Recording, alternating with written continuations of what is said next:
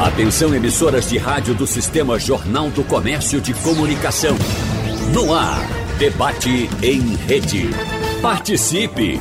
Rádio Jornal na internet. www.radiojornal.com.br Começa o debate a gente recebe com prazer aqui no presencial, personal financeiro. Leandro Trajano, o economista Sandro Prado, recebe à distância, mas com prazer também, o doutor João Bosco Albuquerque. Eu perguntei aqui, ele está na Alemanha, que ele tem um, um pé na Alemanha. Disse, não, ele está em Sergipe. É em Sergipe, é. Não, Geraldo, eu estou aqui no litoral piauiense. Bom dia a todos, No feliz Piauí? ano novo a todos. Estou numa maravilha. Vim com meu neto, o alemão, veio para cá. A gente veio para esse litoral maravilhoso do Piauí, conhecendo Barra Grande, uma praia. Você precisa vir, Geraldo. Eu estou agora hoje em Luiz Correia. Eu não voltei para Recife antes por conta de muita chuva aqui no Piauí, entendeu? Muita, muita água mesmo. Teresina ficou bastante alagada. Eu estou aqui no litoral do Piauí, partindo amanhã, se Deus quiser, para Pernambuco, de carro com minha família toda, Geraldo. Para mim está um prazer estar com o meu alemãozinho aqui. E passou quantos dias aí? Eu estou aqui desde o dia 23 de dezembro. Uhum. Eu cheguei no Piauí dia 23 de dezembro, Teresina, andei por, por Aruazes, aí fui para Barra Grande, para Barrinha, e hoje eu estou em Luiz Corrêa. Um litoral belíssimo. Ainda preserva praias naturais, Geraldo. O brasileiro precisa conhecer essa maravilha. Antes da pandemia, eu inclusive passei por aí no, no, no carnaval e, e como eu não tenho nenhuma ligação com praia, eu fui ver outras coisas. Ah, primeiro, os hotéis muito bons que você tem aí quando você sai do aeroporto, não é? Hotéis bons e baratos, né? Isso, eu estou aqui num hotel, o Hotel Poti, que é em homenagem a um rio do, que atravessa o Piauí chamado Rio Poti. E eu estou aqui, mas é no litoral, eu estou aqui na cidade de Luiz Correia. Sei. É, já na, na divisa próximo do Ceará, um, um- um local muito diferente da, da cidade de Teresina, que é uma cidade eh, já quente, tem- ne- nesse período, com terminação BRO, dezembro, eh, setembro, outubro, novembro, dezembro, é muito quente. Aqui não, aqui é muito vento, tem muito turista, tem muito francês que usa esse Sky, Surf Sky, não sei, eles que fazem parte de campeonato mu- mundial de surf, eles ficam por aqui, Geraldo. É muito vento, permanentemente, vento forte mesmo. Uhum. Bom, doutor Bosco, já que a gente está, o senhor está com a palavra, essa situação de casais separados, pensões, eu não tenho nenhum amigo separado que não reclame que está dando mais do que deveria estar. E não tenho nenhuma amiga separada que não reclame que está recebendo menos. Aí eu lhe pergunto, começo de ano é tempo de. Tem como reajustar isso, eh, eh, reconciliar, fazer alguma coisa nova? Ou tem que ser como tem que ser? Veja, Geraldo, sempre é importante ficar observando as mudanças na vida de cada um, porque existe um remédio jurídico chamado a revisional dos alimentos. Nesse começo de ano, normalmente quem tem filho tem um problema de escola, de material escolar.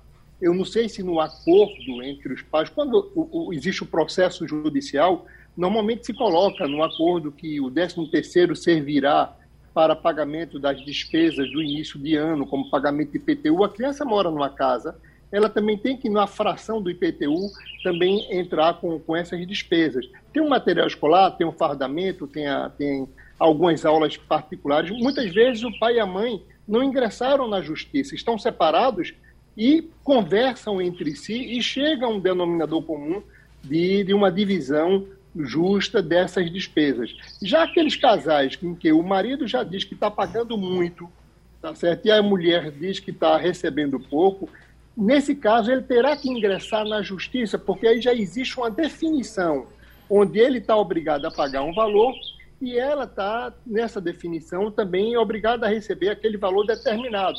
Então, se ela tem maior despesa de que está recebendo, então ela bota na justiça com um processo revisional de alimentos, Geraldo, e o pai que está achando que está pagando muito também justifica, tem que levar a prova para os autos e pede a revisional. É um processo mais demorado. É por isso que eu digo, nu- nunca faça um acordo precipitado. Cuidado, porque depois para você modificar o que está ali na sentença do juiz é uma dificuldade, não é fácil. E muitas vezes na sala da audiência o juiz diz: não, se você estiver achando ruim, lá na frente você entra com a revisional. É uma informação meia, meia perigosa, porque é difícil modificar, tanto para aumentar, tanto para diminuir, Geraldo. Se acontece uma tragédia, eu me separo de minha mulher, ela casa com o doutor Sandro Prado uh, eu deixo de pagar as coisas para ela, uh, tudo vai ser por conta dele, ou ela vai continuar levando alguma coisa minha? Não, Geraldo, de forma nenhuma. Se ela passar a conviver com outro homem, seja casando ou até convivendo em união estável sem nenhum documento, você provar que ela está vivendo com outra pessoa, automaticamente o Sandro Prado assume a responsabilidade pelos alimentos, ou manter agora sua esposa, e você agradece a Sandro Prado o benefício que ele lhe traz, porque você deixa de pagar os alimentos. E se, e se eu fico desempregado, o doutor Sandro Prado vai, vai ter que me ajudar de lá para cá também? Olha, Devia também, viu? Não é? o, o, o extra na miséria lá. Sobra alguma coisa para mim?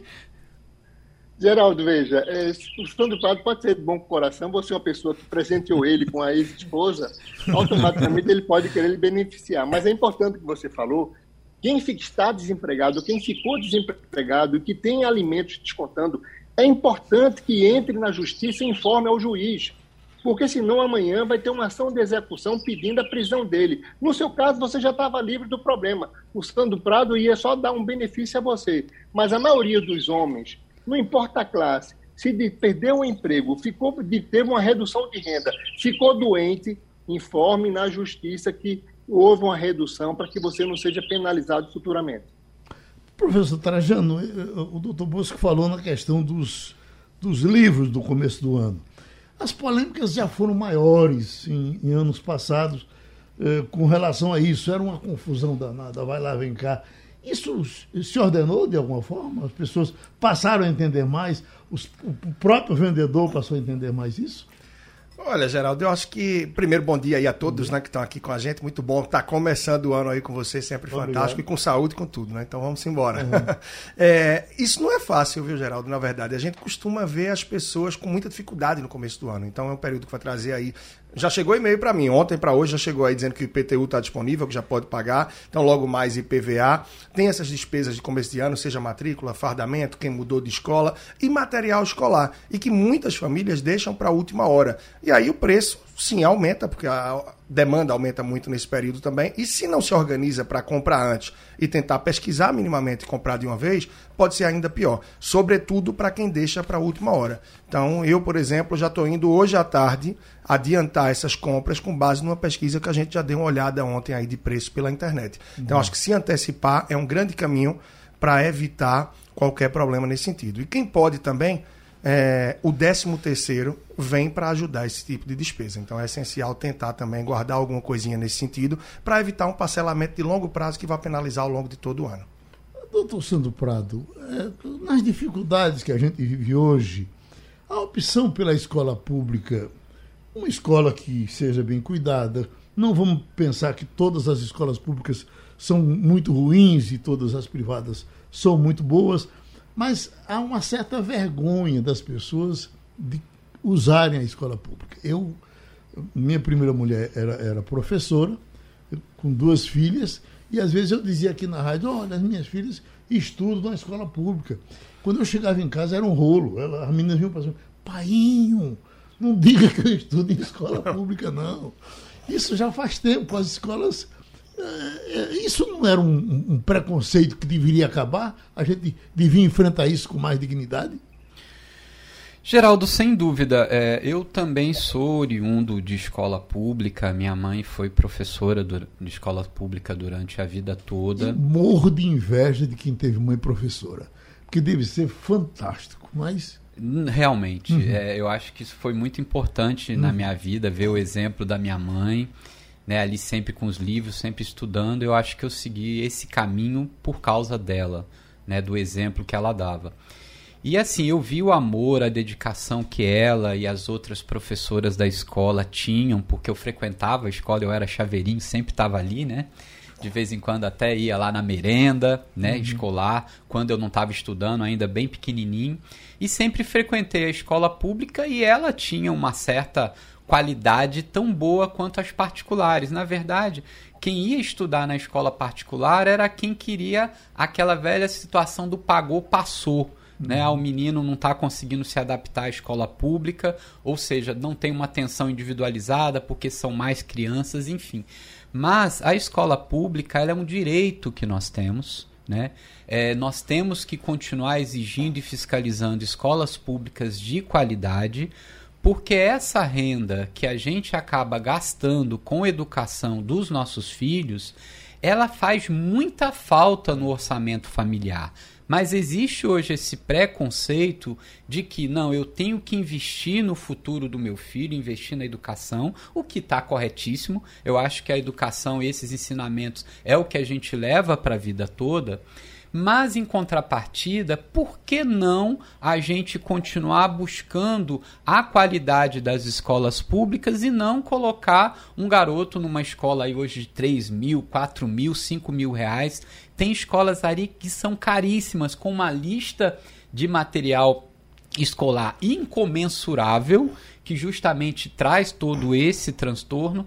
E aí muitas pessoas ditas da classe média, mas que não ganham tanto assim, ganham 3 mil, 4 mil, têm muita dificuldade de manter os filhos na escola privada.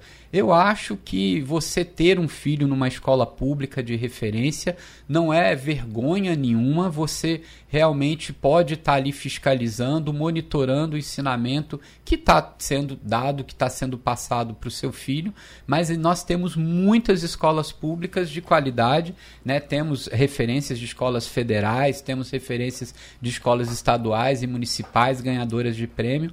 Eu acho que as pessoas não devem se envergonhar, mas sim conhecer conhecer o ambiente escolar, conhecer os, as turmas, as pessoas que ali frequentam, mas eu sou extremamente favorável à escola pública. Eu acho que é o caminho realmente para que a gente possa educar nossas crianças para ser um cidadão é, de bem né, no e futuro. Quem, quem, quem, move o mundo é, é, a classe média, né? Ela é, é, é, ela é quem trabalha mais, ela é quem se mexe mais. E ela é, como ela tem vez e voz, quando ela se ausenta Aí ela deixa somente participar, às vezes, eh, eh, pessoas que não têm. que não reagem a coisa nenhuma. É uma espécie de deixar favelizar alguma coisa que, se você continuasse lá, ela melhorava. Sem dúvida, concordo Não. em gênero, número e grau com o que você disse. É isso mesmo. É a classe média que teria estar ali buscando e continuando aquela qualidade, porque quando a classe média simplesmente para de buscar a educação pública, fala: não, agora a educação pública para uma classe mais subalterna, não vamos ligar, e aí fica todos esses desmandos. A gente vê aí tanta coisa, tanta corrupção com merenda escolar, com livro, com fardamento, mas eu acho que a classe média devia voltar a olhar para a escola pública como caminho para a educação das crianças, até porque com a renda da classe média tendo caído muito, as famílias estão com muita dificuldade de manter os seus filhos em escolas privadas, porque realmente ela é cara. Uhum. Né, em relação à renda que a gente recebe, não só a mensalidade, mas a merendinha que tem que levar, os livros, ou seja, no final das contas, o transporte escolar fica muito caro você manter um filho na escola. E se a escola pública tivesse a qualidade,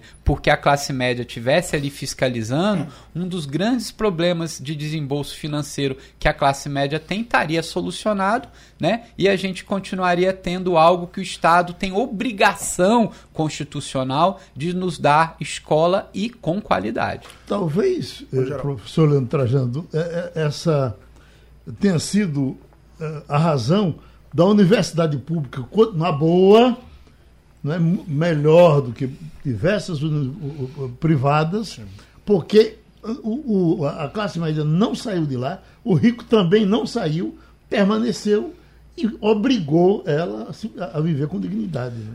Eu acho que isso é muito, esse debate é muito interessante, Geraldo, porque se a gente for olhar, ano passado, várias famílias aí, sobretudo de classe média, se ausentaram, realmente uhum. deixaram a escola por uma dificuldade de receita, o fluxo financeiro devido à pandemia, e simplesmente deixaram de pagar a escola e saíram. Então, como é que fica o retorno esse ano? Isso não é tão fácil, então a gente pode sentir um pouco desse reflexo. Essa ocupação das universidades, eu acho que estaduais e federais, é fato. Por quê? Estão entre as maiores referências do país. Então, realmente, há uma ocupação, um interesse, uma concorrência grande nesse sentido. Mas é, a forma que eu acho que se relaciona, que tem os cuidados com essas universidades, é muito diferente do que a gente tem com o ensino médio, com o ensino fundamental. Então, eu acho que a educação, a gente sabe a base, é o que transformou muito da China, da Coreia do Sul, de tantos outros países, e a gente ainda não vê um privilégio, uma prioridade disso por parte dos nossos governantes como um todo. Então eu acho que isso ajuda um pouco a que várias famílias se afastem e procurem dar suor e sangue para botar o filho numa escola privada. Se a gente visse mais prioridade, mais cuidado com esse ensino regular, o médio, o fundamental, eu acho que teríamos um cenário diferente. E isso acho que se reflete muito quando a gente vê, por exemplo, que as escolas privadas no Brasil, de modo geral, elas voltaram primeiro. As escolas públicas demoraram muito mais a voltar na pandemia. Então, isso também é uma preocupação que tem por parte dos pais, por parte das famílias, e se tem o um mínimo de poder financeiro e de escolha para isso, termina fugindo um pouco. Aí é certo, é errado, tem condição. Se houvesse uma maior, é, não fosse sucateado, não fosse tão esquecido, e aí a gente já dá um passo atrás, só para finalizar. Como é valorizado o professor de fato no Brasil? A gente vê que agora teve algumas diferenças em Pernambuco, mas de modo nacional, a gente ainda vê que é algo muito relegado, muito Mas ele, é, ele é desvalorizado também na escola privada. Exato. Não é? Como um todo. Às vezes até na escola pública ele ganha um pouquinho mais. Isso. Tem mais estabilidade, mais segurança. Mas doutor Bosco levantou a mão, porque eu, eu acho que deve ter uma confusão enorme nas separações quando os pais decidem a vida dos filhos. Se eu disser à minha mulher, por exemplo, ó, eh, eh, eh, a gente se separa, e a nossa filha vai para a escola pública. O mundo se acaba, ou não, doutor? Complicado. Sim, Geraldo. É, o, o, que tenta, na nossa separação, o casal, é manter o padrão de vida. E muitas vezes, quem está com a criança, seja o pai ou seja a mãe, se preocupa com essa educação. O, eu concordo com, com os nossos colegas debatedores, mas é importante deixar claro que os nossos governantes, seja a nível estadual, municipal e federal, abandonaram, principalmente federal não muito, porque não tem escola, muita escola pública, só tem a militar. Mas os estaduais e municipais abandonaram as escolas públicas. O professor ficou desmotivado porque ganha mal, não tem estrutura, as escolas não têm estrutura. Qual o pai, qual a mãe que, que a única chance, muitas vezes, de o filho conseguir algo na vida é com a escola. A mesma coisa é a preocupação na hora da separação. Qual a escola que meu filho vai estudar? Você vai baixar o padrão de vida da educação do nosso filho, você vai colocar, nem sempre no bairro onde mora tem uma escola pública de qualidade. Não tem. Então, isso é uma preocupação, com, da, tanto do pai quanto da mãe, de dar o melhor na educação para o filho. Mas encontra-se essa, essas barreiras. E muitas vezes, muitas escolas particulares também não têm um bom nível. São particulares para você tentar tirar o seu filho, porque a escola pública ficou tão sucateada que, às vezes, uma escola particular é, é, é, mais simples é melhor do que uma escola pública. Então, essa preocupação, sim, Geraldo, acontece muito, é motivo de muito litígio a educação dos filhos, a preparação dessa, dessa criança ou desse adolescente para, para ingressar em uma universidade, principalmente, Geraldo, você foi muito profundo. As universidades públicas, hoje, são ocupadas por filhos de classe rica e classe média, e o que é que acontece? A criança que não teve uma boa base de educação, que não teve um, um primeiro grau bom, não teve um, um, um, segundo grau bom, essa criança jamais conseguirá um vestibular para passar numa escola particular, num curso de medicina, por exemplo, numa, ou, num curso de medicina numa escola pública, seja na UPE ou seja na, numa Universidade Federal. Ele pode cair até numa particular. Aí vem um outro problema, que é o custo. Meu filho, vamos estar é, tá separando, mas nosso filho passou em medicina numa, numa faculdade particular. É 7 mil, 8 mil reais, eu não tenho condições, eu não ganho isso, como é que eu vou fazer? Então, Geraldo, é, essa preocupação com a educação básica é extremamente importante. E no nosso país, no país como todo, os governantes não dão uma atenção à escola. Eu, eu tenho essa seguinte visão: o que tem muito ganha mal, o que tem pouco ganha muito. Deputados, tem poucos, ganha muito professores, tem muito, ganha pouco. Senadores, tem pouco, ganha muito. Senadores é, e, e, policiais, tem muitos e ganham pouco. Esse é o problema do nosso Brasil, Geraldo. A educação está abandonada. Professor Leandro Trajano, o ano passado, eh, para a gente entrar eh, no ano, no ano atrasado, para entrar no ano passado, havia uma enorme preocupação na questão, que, por exemplo, de quem ia alugar uma casa ou tinha uma casa para alugar. É, porque o preço do aluguel estava lá para cima e tudo tinha que ser negociado, se baixou, muita gente que tinha casa praticamente alugou pelo mesmo preço. Para esse ano a coisa mudou? Olha, Geraldo, é necessário ainda ter muito bom senso por parte dos locadores, né, dos proprietários. Por quê? O, a gente tem um índice de desemprego muito alto ainda, muitas pessoas conseguiram se recolocar ou voltar ao trabalho, está gerando uma renda similar ao que tinham antes. Mas o cenário ainda é desconfortável, né? A gente vê aí esse cenário que a gente tem da pandemia agora. Então, mais uma vez, a gente estremece um pouco. Eu acho difícil que se venha aplicar, por exemplo, um IGPM, ou que se tente uhum. reajuste. No meio dos aluguéis, por exemplo, residenciais, pouca gente teve reajuste. A maioria conseguiu manter ou até deixar abaixo do que vinha se pagando. Agora, quem tem escritório, consultório, é onde se viu mais ter uma puxada de preço para cima. Em alguns casos pelo IGPM, que foi escandaloso, né? Em alguns casos, algum ajuste que se tentou conversar. A verdade é que é hora de tentar ainda manter um padrão, tentar equilibrar as contas, porque a gente ainda entra num ano de muita incerteza no cenário político, no cenário de saúde e de muitas outras questões que a gente tem. É muita incerteza. Mas eu acredito que, por fim, vai ser o ano da virada para que a gente volte a ter uma estabilidade na saúde e, quem sabe, também as mudanças e o que é necessário no campo político. Professor eh, Sandro Prado, planos de saúde a renovação de, de, plano de saúde, mudança de plano de saúde, ano novo chegando, essa relação que nós temos com o plano de saúde, que é sempre uma relação de adversários, eu não sei porquê, o plano de saúde faz questão de ser meu inimigo, tudo que eu quero com ele, eu tenho que judicializar, porque ele não aceita fazer nada, e, e às vezes planos caros. Como é que a gente resolve isso? Olha, Geraldo, é, é um outro problema muito parecido com a educação, né? A classe média, ela utilizava, né, das escolas públicas para os filhos e passou para a rede particular de ensino. E também, quando a gente fala de saúde, a gente abandonou o sistema público de saúde e fomos praticamente obrigados a fazer planos de saúde privados, coisa que não tinha no passado a gente ia mesmo era para o INPS, atual INSS, Sistema Único de Saúde, UPAs, enfim, né? As novas nomenclaturas não mudou, que seria um serviço médico de mínima qualidade que seria ofertada a toda a população universalmente.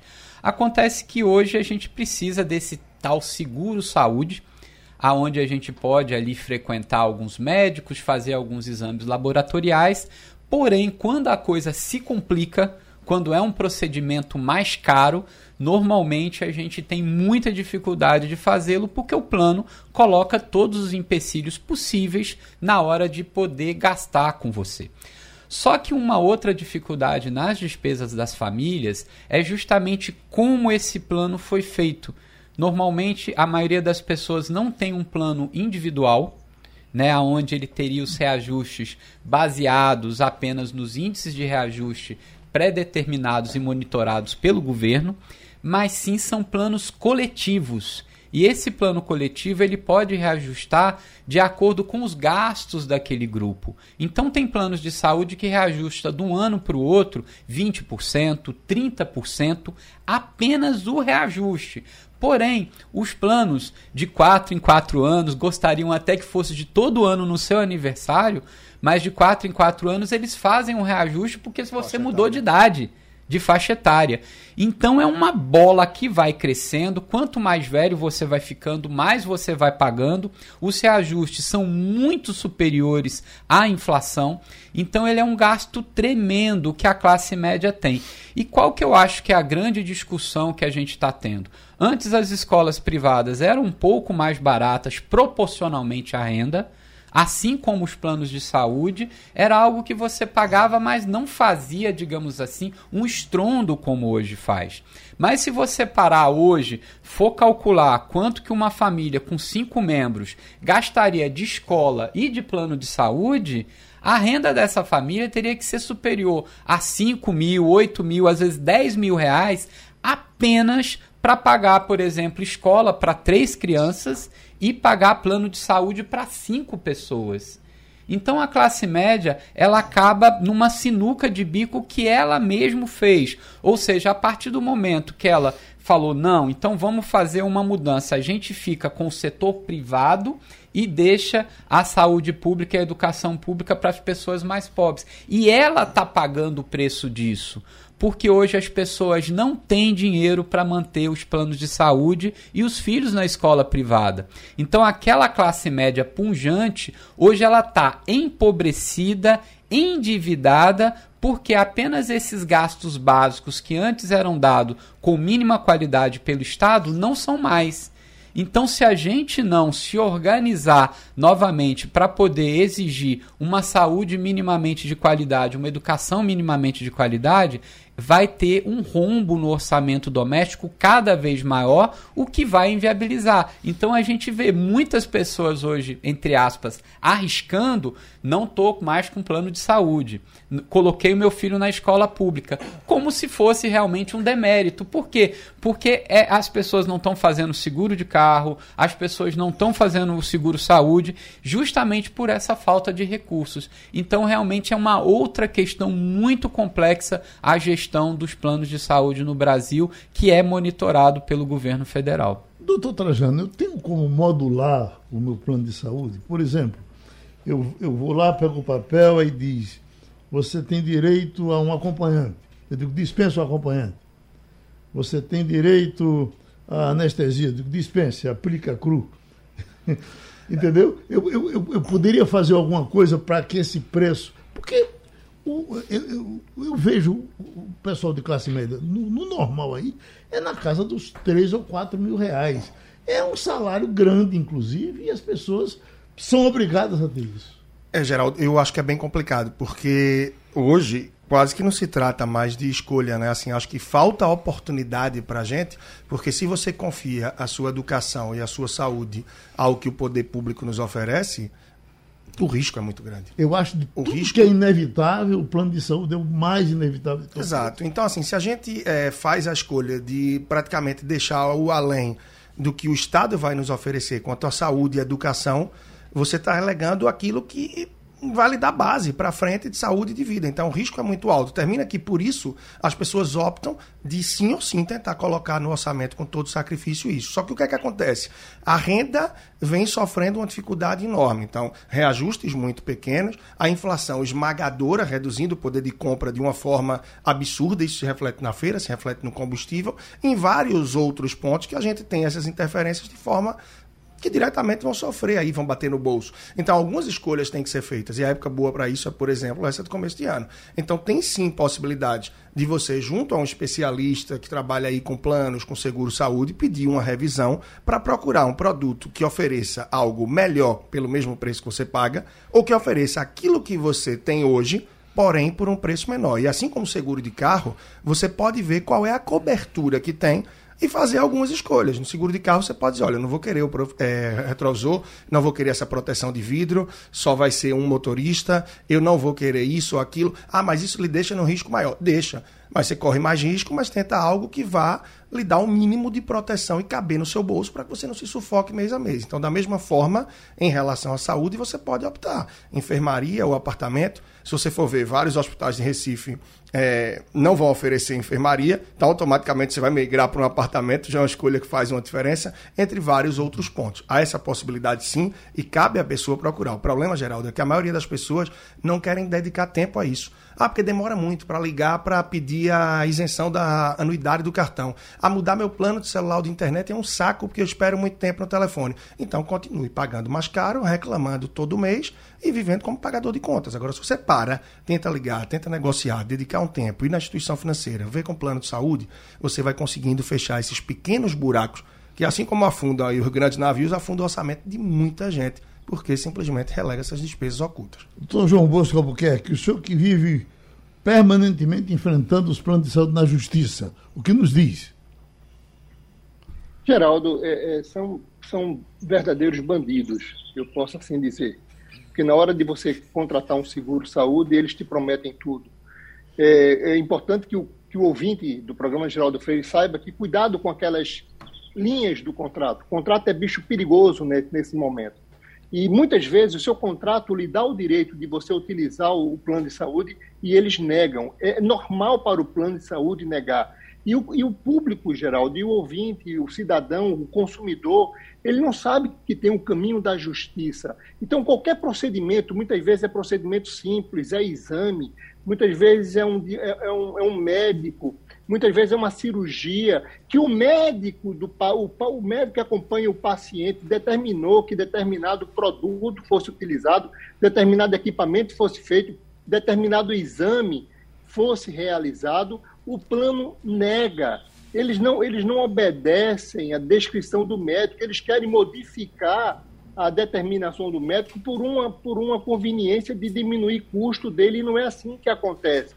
Então, se você tem um, um plano de saúde, o seu médico pediu para você fazer o exame e ele negou, pediu para fazer uma cirurgia e o plano negou, não, não, não autorizou, imediatamente procure a justiça pedindo uma tutela de urgência, porque você consegue muito na justiça. Você não imagina como é que a justiça trata essas situações, porque existe ali um risco à vida. Em primeiro lugar está a vida e o plano não está nem preocupado com você. Ora, como é que eu sou uma empresa de plano de saúde e na hora que o meu consumidor, o meu cliente precisa, eu nego.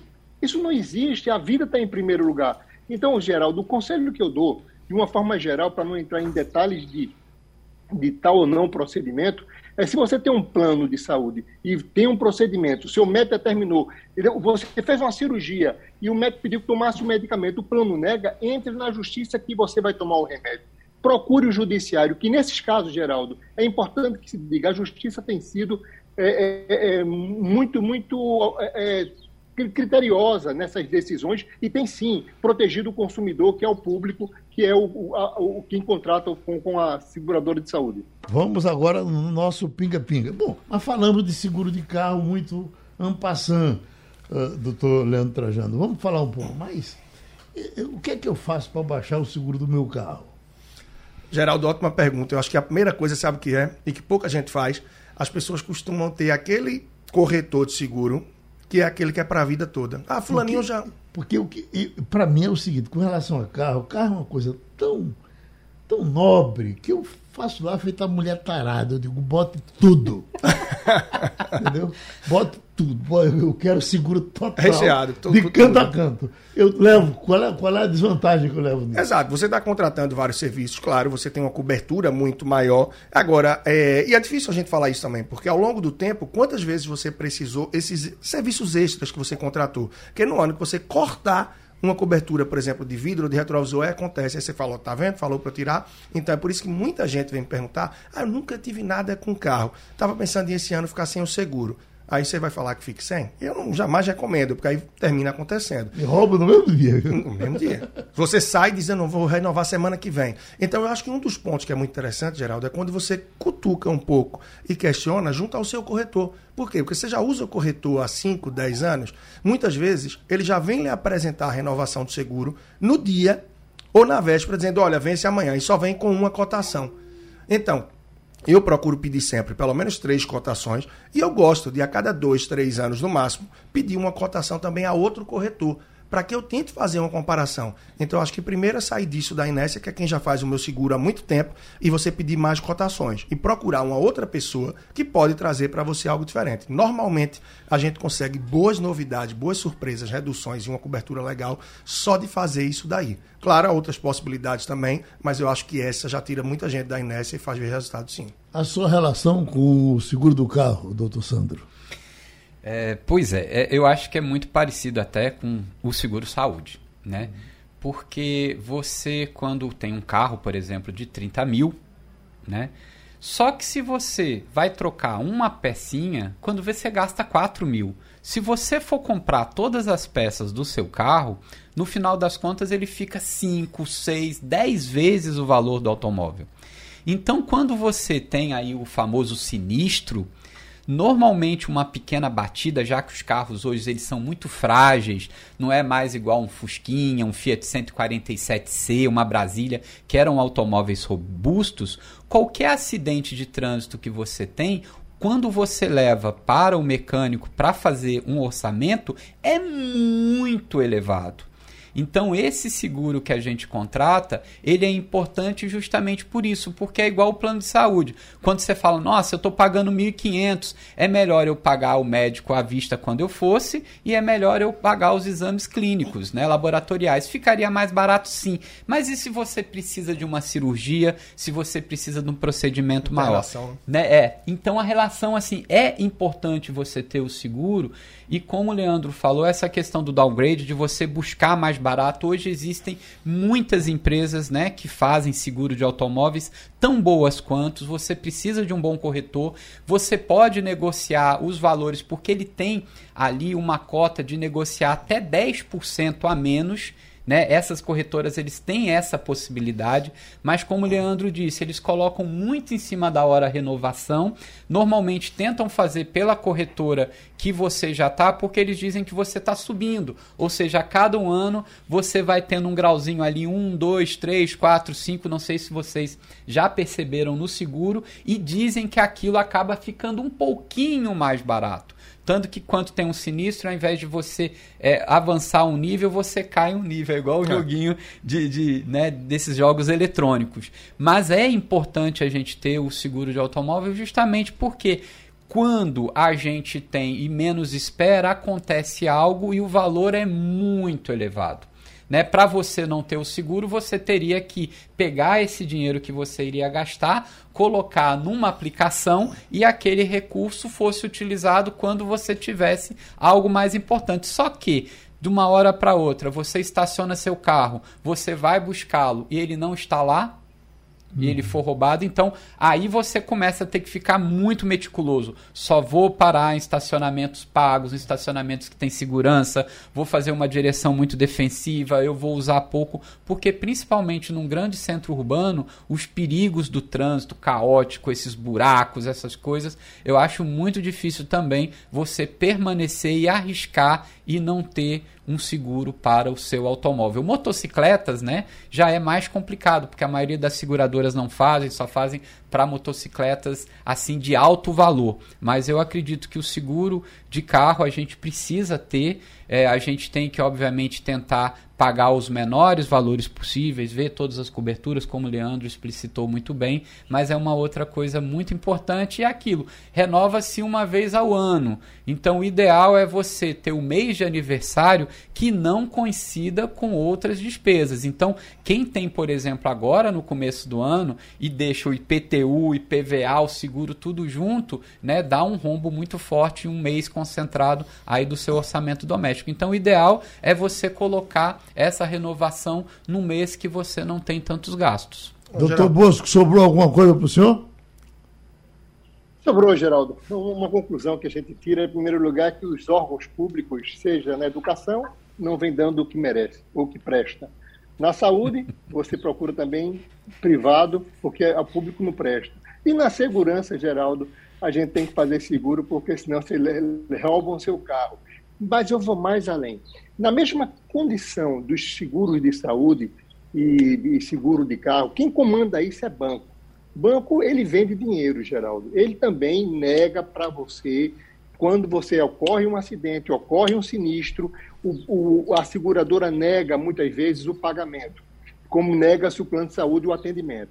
Então, na maioria das vezes, Geraldo, as seguradoras vêm ah, praticando uma situação onde coloca uma um, um, é aquele sinistro, o valor do, do sinistro muito alto, para que você, é, quando for acontecer uma coisa, você tenha que pagar aquele valor alto, mas muitas vezes, mesmo você pagando o sinistro, eles não querem fazer o serviço conforme contratado, eles colocam já numa oficina de terceira qualidade, eles não querem botar no autorizado, você tem um carro novo, eles não querem colocar no autorizada, e eles começam a impor dificuldades. E eu digo o mesmo caminho que eu digo para o plano de saúde.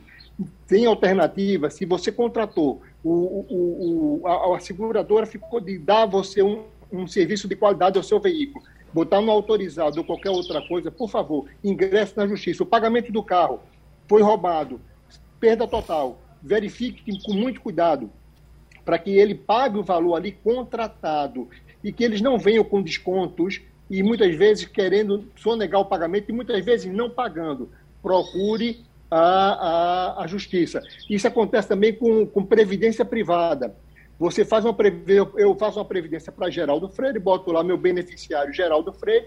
Na hora que eu morro, quando Geraldo Freire vai no banco com um papelzinho para receber, o banco não quer pagar e eles procuram saber quem são os herdeiros de Bosco. Mas Bosco deixou como beneficiário Geraldo Freire. Não tem que chamar ninguém, não. Então, cuidado essa relação com o banco, guarde esses documentos em casa. Tudo que você assinar, guarde em casa, peça uma cópia, tenha esse documento de reserva, porque muitas vezes, para você pedir ao banco, a seguradora, que encaminhe para você uma dificuldade, faça um arquivozinho, seja um contrato com plano de saúde, seja um contrato de carro, de seguro, qualquer tipo de contrato, guarde esses documentos, que muitas vezes você está lidando com o banco, e banco é bicho que não presta. Cuidado com ele.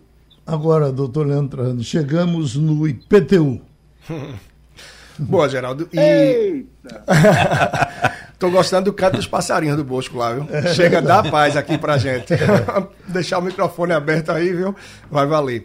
Então, muito bom, Geraldo, porque IPTU, é, inclusive, teve aumento agora, né? a gente está vindo com aumento para Recife esse ano, e muita gente ainda não usa aquele artifício legal da possibilidade de você se valer do crédito gerado por serviços. Ou seja, é pagamento de escola, de salão de beleza, de oficina mecânica, revisão do carro, manutenção, estacionamento. A gente pode ir colocando o CPF na nota. O governo sabe tanto que as pessoas não usam isso que dão, né?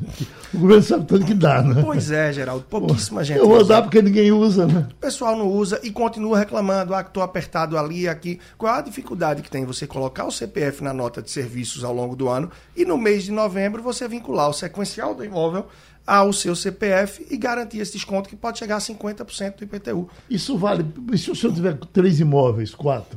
Então, aí você vai poder usar. Primeiro, se várias pessoas moram em casa, você pode vincular todos os CPFs. Se você mora de aluguel, você tem como falar com o locador, o proprietário, gerar esse desconto e pedir o abatimento. Então, você vai poder usar esse crédito até 50%. Se você atingir 50% e ainda tiver crédito, aí você pode fazer a tentativa de colocar no outro imóvel, se ultrapassar os 50% o crédito que você tiver. Uhum. Então, isso vai variar. E o que, é que acontece de bom, Geraldo? Quem nunca utilizou isso tem o crédito gerado, acumulado dos últimos anos, já no seu CPF. Então, as pessoas que usam a primeira vez conseguem um baita desconto. E aí, pagar à vista ou pagar parcelado, né? O que muita gente se pergunta, o que é que faz? Se você tem uma condição tranquila, você está ali com uma reserva e o valor do IPTU não vai te atingir, não vai te descapitalizar, pode ser muito bom sim você garantir o desconto total de 10% pagando de uma vez. É uma coisa que muita gente termina pagando no mês a mês, tendo condição de pagar de uma só vez, e aí parece que morar sai mais caro, né? Porque uhum. você paga o condomínio, para quem paga um aluguel ou um financiamento, ainda paga todo mês o IPTU então, ficar atento a essa questão da geração de crédito que você pode usar e pagar à vista, se você tiver um fôlego financeiro que te permita isso sem deixar descapitalizado, pode ser bastante interessante. Só voltando um ponto muito rápido que a gente falou do seguro de carro, muitas vezes as pessoas contratam é, sem saber ou até sabendo, mas não utilizam serviços adicionais que trazem aí um custo maior. Como, por exemplo, aquela questão do motorista amigo ou motorista amigo da vez, que até usei no Natal. Como sabia que ia tomar o vinhozinho tal, o seguro garantia isso. Então, duas e pouca da manhã, três da manhã, o motorista do seguro foi buscar a gente. Mas muita gente tem isso e não usa. Tem aquela questão de serviço de encanador é, elétrico, de doméstico de a gente branca. Tem, não sabe que tem, né? Porque você e chega carece. no gerente, o gerente vai dizendo para você, e você, com, pela simpatia dele, você vai assinando. Eu disse, eu estava com três seguros do, do da, da, minha casa, três. Olha só. E, e, e não sabia para que servia nenhum. E, na verdade, se precisar de um, de um mecânico, de um Encanador. Um serviço. Né? encanador, eles fazem um bom serviço. Pois é. é. é. preciso ter cuidado com isso. Então, saber o que é que você tem de cobertura para na hora do vamos ver você poupa, em vez de chamar o profissional, o avulso, uhum. o autônomo que vai estar tá ali. E se você não quer isso para baratear, já falou, olha, eu quero um seguro mais pelado aí, pegando o básico, que é importante também a questão do seguro residencial, que muita gente não tem. E aí só finalizando. Eu acho que é isso meu. É, e tem uhum. gente que termina tendo aí três, quatro, Geraldo, no mesmo móvel, como você disse, e tendo um custo maior. Cara, e lembrar... Olha, é só 40 reais. 40 lá, por mês. Tá tudo bem. Aí se, o cara, às vezes o cara é tão bonitinho que eu vou. Vai ajudá-lo aí. E lembrar, o seguro, é, a gente tem as seguradoras também. Então o banco ele termina que oferece todos os serviços. Ele oferece investimento, oferece financiamento, oferece crédito, oferece serviço todo. Só que a gente tem que avaliar também o que existe na concorrência em outras instituições financeiras para ver o que atende melhor a gente. Então, é uma seguradora, é um banco digital, é um banco tradicional, é uma cooperativa de crédito, é uma corretora de investimentos. É a gente saber que o sistema financeiro brasileiro vem amadurecendo e tem várias ofertas. E aos poucos a gente pode desbancarizar algumas delas conhecendo melhor aquilo que faz mais sentido para mim e não fazendo tudo numa só instituição e que muitas vezes você pode estar tá perdendo com isso. Conhecimento ajuda para que fuja aí dessas ciladas que acontecem. Professor Sandro, botar o dinheiro aonde? pois é, isso eu acho que é uma das grandes dúvidas que pairam na cabeça do brasileiro. Porque a gente tinha como aplicação certa a caderneta de poupança. Eu, eu lhe disse um dia desse aqui, eu estava vendo uma conta, até dissemos aqui no Passando a Limpo, que o, é, é, o cara fez a conta, um cara da Fundação Getúlio Vargas, que se você depositar é, na poupança mil reais, não, um milhão de reais, um milhão foi, alguma coisa, você quando terminar o, o, o ano, você perdeu 40 e poucos reais. Minha Nossa Senhora! Na caderneta de poupança. É, exatamente. Por quê? Né? Era, é uma aplicação clássica, né? Desde a fundação do primeiro banco brasileiro, que foi a Caixa Econômica Federal, ela tinha dois únicos produtos e um desses produtos era a famosa caderneta de poupança, que o nome é porque a gente usava aquela cadernetinha que anotava, Sim. mas era justamente o ato de poupar e você teria uma remuneração por aquele dinheiro. Acontece que hoje qualquer aplicação que tem um rendimento inferior à inflação, você está perdendo dinheiro. Uhum. Porque a inflação é o mínimo, a reposição que você tem que ter sobre o seu capital. Isso acontece em tudo. Então, quando a gente fala, por exemplo, do salário mínimo, ah, nós tivemos agora um reajuste do salário mínimo, o salário mínimo aumentou. Ele não aumentou ele apenas manteve o poder de compra. Agora, todos os profissionais que não conseguiram nenhum reajuste no seu salário, eles diminuíram a sua renda, perderam dinheiro. Então é dessa forma que a gente tem que encarar os investimentos. Nós temos que ver o tempo que a gente pode deixar esse dinheiro aplicado, então, por exemplo, a renda variável, né, que muita gente aí ousou, que muita gente é, viu aí como foco em 2021 e muita gente perdeu dinheiro, inclusive, com isso, ela tem uma variabilidade tanto para cima como para baixo. Ou seja, o seu dinheiro pode ter um reajuste de 7% no que você investiu, mas também pode diminuir 5% não significa que é o ganho que vai diminuir. Você pode perder também por causa principalmente da volatilidade do mercado internacional, do mercado Olá, brasileiro. Muito boa tarde. Além de você precisar de muito conhecimento para investir nessas novas aplicações. Então hoje, principalmente agora que a gente está começando o ano, você tem que fazer um estudo muito minucioso baseado no seu perfil. Então vai ter uma, duas, essa, isso é uma coisa muito importante. É o seu perfil, né? Se você é uma pessoa que quer arriscar mais, se você tem uma parte do dinheiro que pode arriscar, se você está economizando para sua aposentadoria, se você quer comprar um carro com aquele dinheiro, qual que é a finalidade que você quer, qual a sua propensão a risco para você fazer uma escolha de uma carteira de investimentos para você poder investir. Agora, o que é a grande dificuldade da maioria das famílias não é nem investir, é porque as pessoas querem ganhar dinheiro investimento, que não é o foco, uhum. na verdade, e na verdade não conseguem nem pagar as dívidas. Então, o primeiro momento, né, que Leandro Trajano trabalha isso muito bem, é você conseguir o equilíbrio financeiro. Então, a maioria das pessoas, antes de pensar em investir, é conseguir se equilibrar financeiramente. Depois, você faz a famosa reserva de emergência, que é um dinheiro que tem que ficar ali paradinho, que você vai precisar ele para qualquer coisa, ele precisa ficar disponível. E quando você ultrapassar esse valor, aí sim você procurar investimentos mais estratégicos e que há, obviamente, mais propensão a risco. É assim. Quanto mais você arrisca, mais você pode ganhar, mas também mais você pode perder. Tão mais tradicional seja, menos existe isso. Porém, a poupança hoje está sendo um péssimo investimento. Na verdade, é um desinvestimento. Ao invés de você ganhar da inflação, você está perdendo, ou seja, o seu dinheiro vai murchando. Doutor Leandro, houve um tempo que a gente perguntava a qualquer um e ele dizia de uma forma direta, parece que já estava na cabeça dele. Tesouro. Tesouro direto. Né? Tesouro direto. Não é mais assim? Não, Geraldo, o Tesouro Direto é sim bastante interessante. É inclusive mais seguro do que a poupança, que muita gente bate no peito e diz: ah, não tem nada mais seguro que a poupança. Tesouro Direto você está comprando títulos públicos que antes, para você ter acesso, você tinha que entrar em fundos de investimento.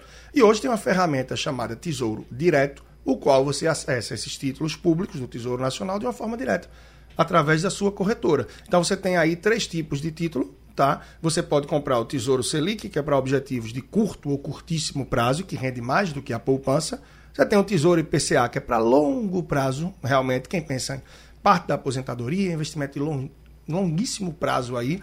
E você tem investimento de médio e longo prazo, que é um tesouro pré-fixado. Claro que aqui não vai dar para detalhar muito, mas continua sendo, sim, bastante interessante. E nesse momento de alta da Selic, tem se visto boas oportunidades também no Tesouro Direto.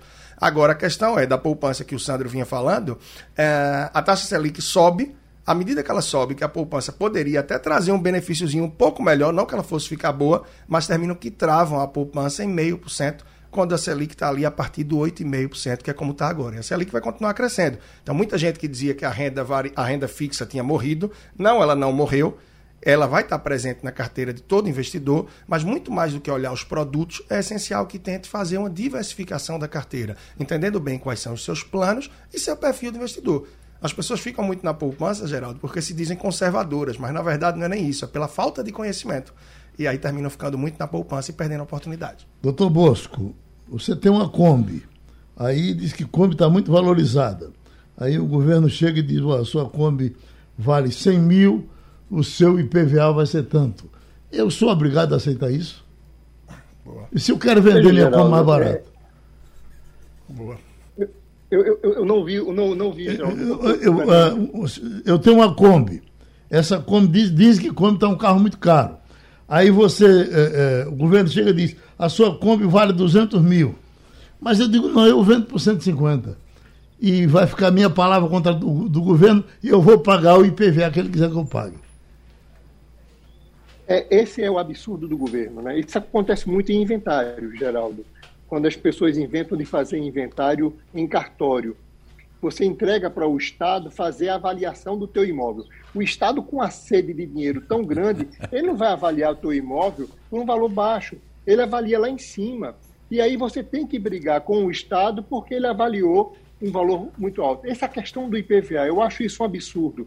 Você veja que, por conta de falta de peças internacionalmente, eh, os valores dos veículos usados subiram muito. Ora, o, IP, o IPVA de Pernambuco, pela, pelo caminho que está indo, vai ser 30%, 25% ou 30 e poucos por cento para o reajuste dele, porque os carros usados de, do ano 2020 subiram muito. E aí uma Kombi, que é um, é um, veículo que há um tempo atrás não valia nada, hoje em dia, por conta de modismo, passou a valer 200 mil pontos, estou seguindo sua tese, você vai pagar um IPVA extremamente elevado, poderia sim, nessa situação, que é uma situação atípica, do governo do Estado congelar, Geraldo, o reajuste do IPVA e não se beneficiar ainda mais da situação caótica que a população vive vivendo. Quer dizer, o IPVA passou a ser, pelo caminho que se vai, passou a ser uma penalidade muito grande para quem possui veículo automotor, porque principalmente quem tem veículo velho e novo. Antigamente o velho ficava, eu tenho um veículo velho, vou pagar baixo. Não, subiu tudo.